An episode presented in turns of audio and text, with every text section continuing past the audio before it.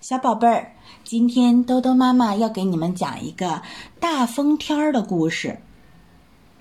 这是个大风天儿，风啊摇动着大树和树叶。正当鼹鼠先生小心地躲开地上的一个窟窿时，大风把他的草帽从头上刮走了。哎，天哪！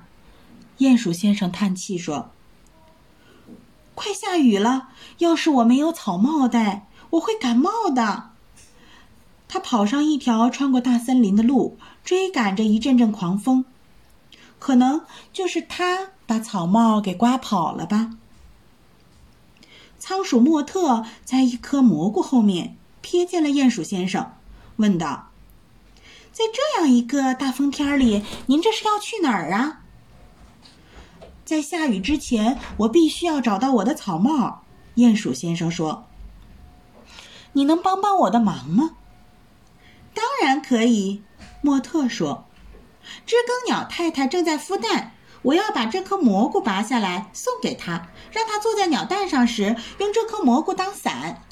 我们到了那棵大橡树上，它的鸟窝前，我就可以帮你找草帽了。”鼠先生和仓鼠莫特匆匆忙忙地奔跑着，突然看到蛤蟆蒂姆在山间小道上缓缓地移动着。“你们要去哪儿？”蒂姆问。“我们要去找我的草帽。”鼹鼠先生说，“你能帮帮忙吗？”“当然可以。”蒂姆说。我想给知更鸟太太一些浆果，让她当早餐。我们把浆果送给他，就可以去找你的草帽了。鼹鼠先生、仓鼠莫特和蛤蟆蒂姆匆匆忙忙地走过一片树桩。松鼠萨利从一棵空心树中探出头来，问：“哎，你们要去哪儿啊？”“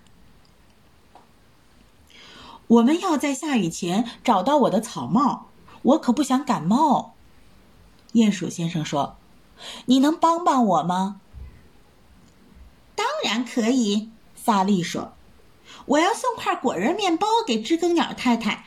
我们把面包送给她，就可以去找你的草帽了。”狂风开始怒吼了，天空聚集着乌云，变得更加灰暗。鼹鼠先生叹了一口气说：“唉。”我担心我们永远都找不到我的草帽了。快走，我们要在大雨到来之前赶到知更鸟那儿。他们到了大橡树前，知更鸟太太正坐在鸟窝里。鼹鼠先生停住了脚步，他看了看仓鼠莫特带来的蘑菇，蛤蟆蒂姆带来的浆果和松鼠萨利带来的果仁面包。嗯。我也想到有一件礼物可以送给知更鸟太太，鼹鼠先生说，他的目光在那高高的树上扫来扫去，他看到了自己的草帽，草帽倒扣着，知更鸟太太正坐在草帽里。鼹鼠先生听到了小鸟的啾啾声，那就是你的草帽吗？蛤蟆蒂姆问。是我的，鼹鼠先生说。可是它已经被人用了。知更鸟太太从帽檐上探出头来。哦，在这样的一个大风天儿，你们都来了，多好啊！我正在孵小知更鸟时，大风把我的鸟窝刮碎了。突然，这顶漂亮的草帽刮到了树上，它救了我的小宝贝儿们，成了一个非常好的鸟窝。这是我从未有过的最好的礼物。鼹鼠先生笑了，他说：“嗯，我认为用一顶草帽做鸟窝虽然不是最好的办法，可是，在这样一间温暖的房子里，你的小知更鸟不会感冒了。”大风吹动着树叶，鼹鼠先生为了防止感冒，在头上捆了一圈树叶。他对那些在大风天里匆匆忙忙赶回家的朋友们说。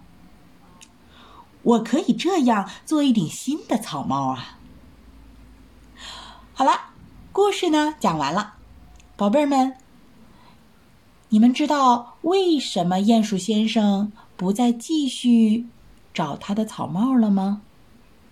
其实他已经找到了，可是他为什么不肯拿回来呢？这是今天留给宝贝儿们的一个小问题，你们可以想一想，鼹鼠先生该不该拿回他的草帽？如果他不拿回草帽，知更鸟太太对他会是什么样的感情呢？好了，很晚了，宝贝儿们，带着豆豆妈妈的问题，快点睡觉吧，晚安。